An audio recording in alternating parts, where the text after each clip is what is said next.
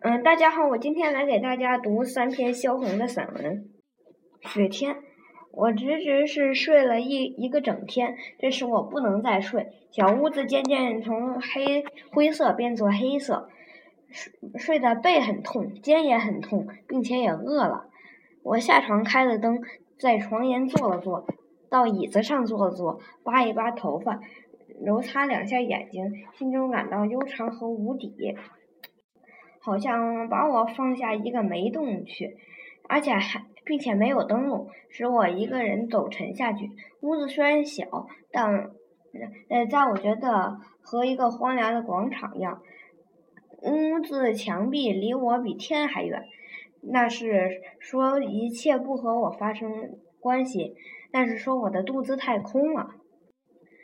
嗯，一切街车街声在小窗外闹着，可是三层楼的过道非常寂静。每走过一个人，我留意他的脚步声，那是非常响亮的。硬底皮鞋踏过去，女人的高跟鞋更响亮而且焦急。有时成群的响声，男男女女穿插着过了一阵。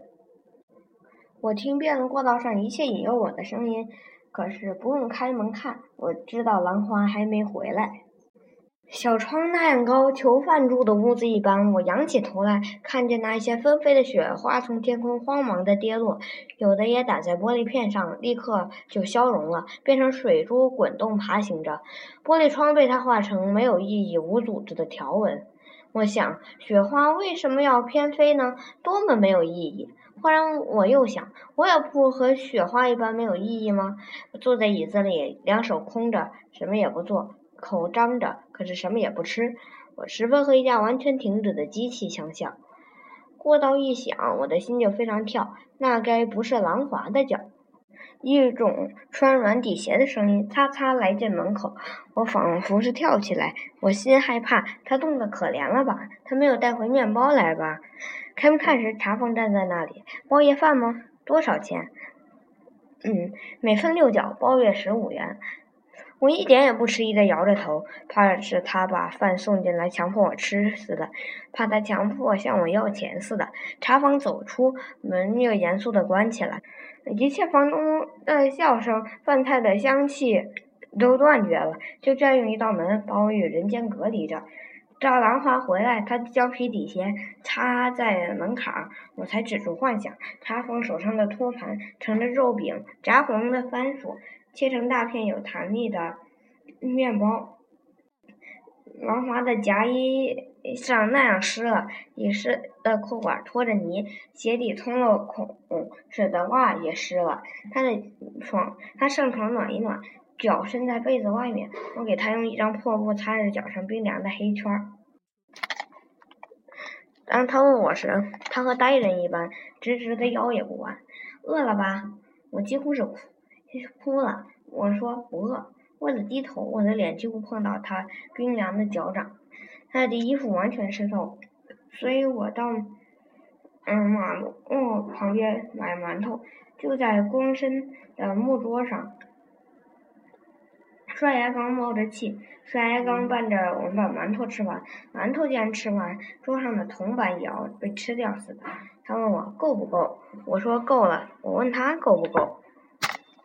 他也说够了。隔壁的手风琴唱起来，他唱的是生活的痛苦吗？手风琴凄凄凉凉的唱呀。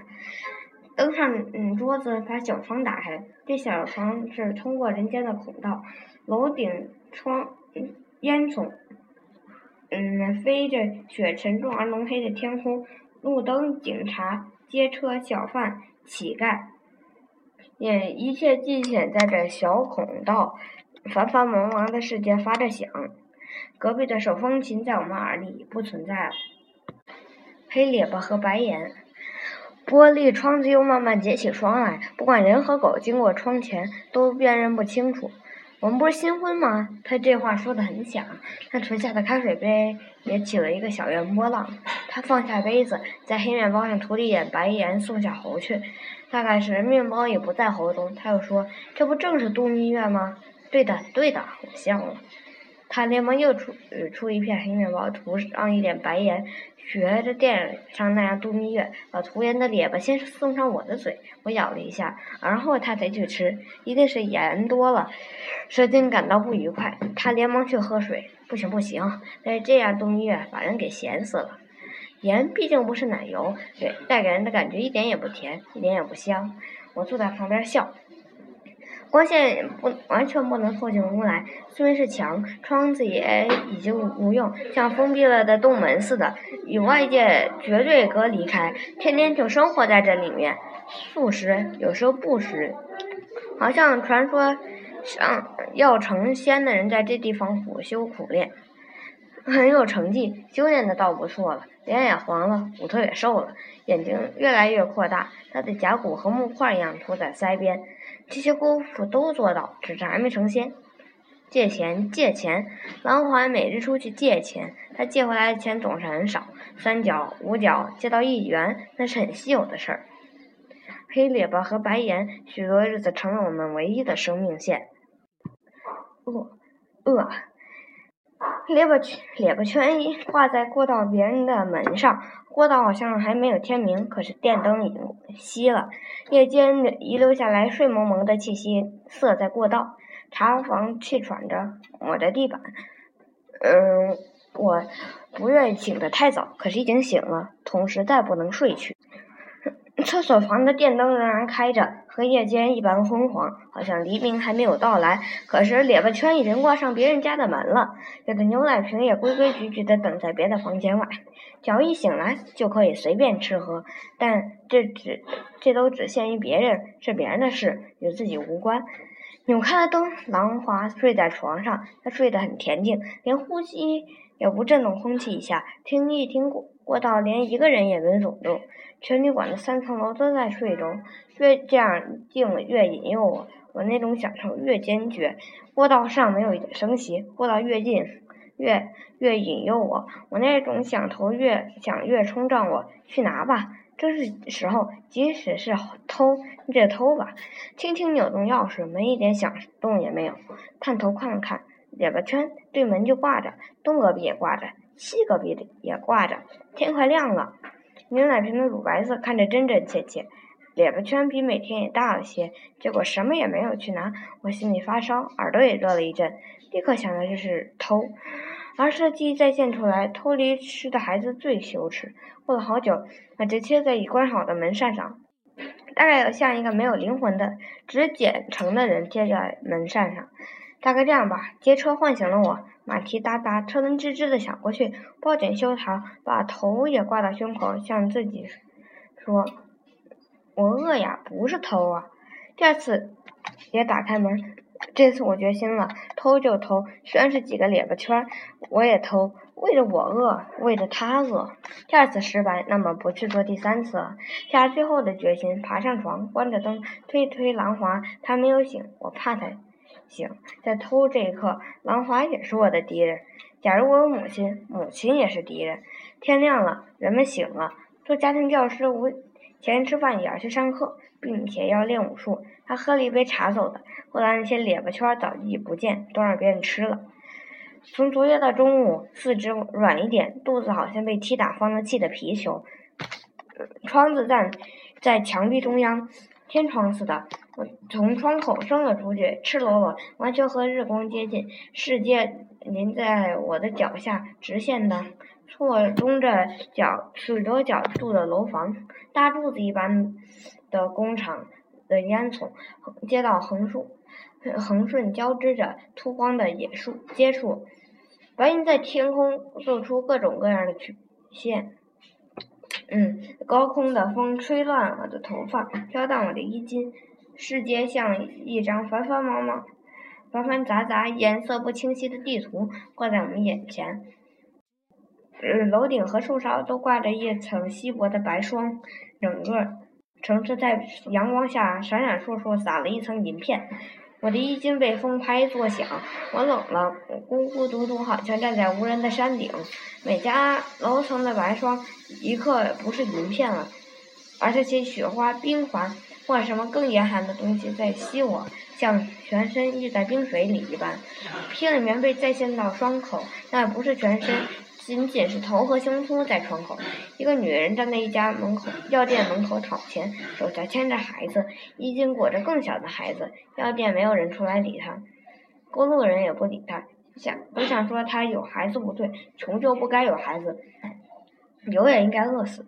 我只能看到街路的半面，那女人大概向我的窗下走来，因为我听见那孩子哭声很近。老爷太太可怜可怜，可他看可看不见他在逐谁。虽然是三层楼，也听得这般清楚。他一定是跑得颠颠乱乱的呼喘。哎，老爷可怜吧？那女人一定像我，一定早饭还没有吃，也许昨晚的也没有吃。他在楼下急迫来回的呼声传染了我，肚子立刻肠响起来，肠子不住的呼叫。王华仍不回来，我拿什么来喂肚子呢？桌子可以吃吗？草褥子可以吃吗？晒着阳阳光的行人道，嗯，来往的行人、小贩、乞丐，这些看得我疲倦了，打着哈欠从窗口爬下来。窗子一关起来，立刻生满了疮。过一刻。玻璃片就流着眼泪了，起初是一条条的，后来就大哭了，满脸是泪，好像在行人道上讨饭母亲的脸。宿在小屋，像饿在笼中的鸡一般，这样合起眼睛来静着，默着，但又不是睡。噔，噔，这是谁在开门？我快去开门。嗯，是三年级旧学校里的图画先生，他从前一样喜欢说说笑话。没有改变，只是胖了一点，眼睛又小了一点。他随便说，说的很多。他女儿穿那个穿红花旗袍的小姑娘，又加上一件黑绒上衣，她在藤椅上怪美丽的。但她有点不耐烦的样子。爸爸，我们走吧。小姑娘哪里懂得人生？小姑娘只知道美，哪里懂得人生？曹先生说：“你你一个人住在这里吗？”是。嗯，我倒是不晓得为什么答应是，明明是和兰华同住，为什么要说自己住呢？好像这几年并没有别开，我仍在那个学校读书一样。他说，还是一个人好，可以把整个心献身献给艺术。你现在不喜欢画，你喜欢文学，就把全心身献给文学，就忠心于艺术的心才不空虚，就艺术才是美。才是真美情爱，这话很难说。若是为了情欲才害，那就不如临时解决，随便可以找到一个，只要是异性，爱是爱，爱很不容易，那么就不如爱艺术，叫不空虚。爸爸，走吧。小姑娘哪里懂得人生，只知道美。她一看这屋子，一点意思也没有，床上只铺一张草褥子。是，走。曹先生又说：“眼睛指着女儿，你看我十三岁就结了婚，这不是吗？曹云都十五岁了。爸爸，走吧。他和景年一样，转说十三岁就结婚，差不多全校同学都知道曹先生是十三岁结婚的。爸爸，我们走吧。他把一张票子丢在桌上就走了，那是我写信去要的。兰花还没有回来，我应该立刻想到饿。”但我完全被青春迷惑了。读书的时候哪里懂得饿？我只晓得青春最重要。虽然现在我也没有老，但总觉得青春是过去了。冥想了一个长时期，兴浪和海水月一般反翻了一阵，追逐实际吧。嗯，青春唯有自私的人，嗯，才信念它。只有饥寒，没有青春。几天没有去过小饭馆。又坐在那里边吃喝了，很累了吧？腿可疼，到外道要十五里路。我问他，只要有的吃，他也很满足，我也很满足，其余的什什么都忘了。那个饭馆我已经习惯，还不等他坐下，我就先抢个地方坐下。我把菜的名字也记得很熟，什么辣椒白菜呀，雪里红豆腐呀，什么酱鱼啦。什么叫酱鱼呢？哪里有鱼？用鱼骨头炒一点酱，接一点腥味就是了。我很有把握，我简直就不用算一算就知道这些菜也超不过一角钱，因此有很大的声音招呼。我不怕，一点也不怕花钱。回来没有睡觉之前，我们一面喝着开水，一面说：“这回又饿不着了，又够些吃些日子。”闭了灯，又满足又安适的睡了一夜。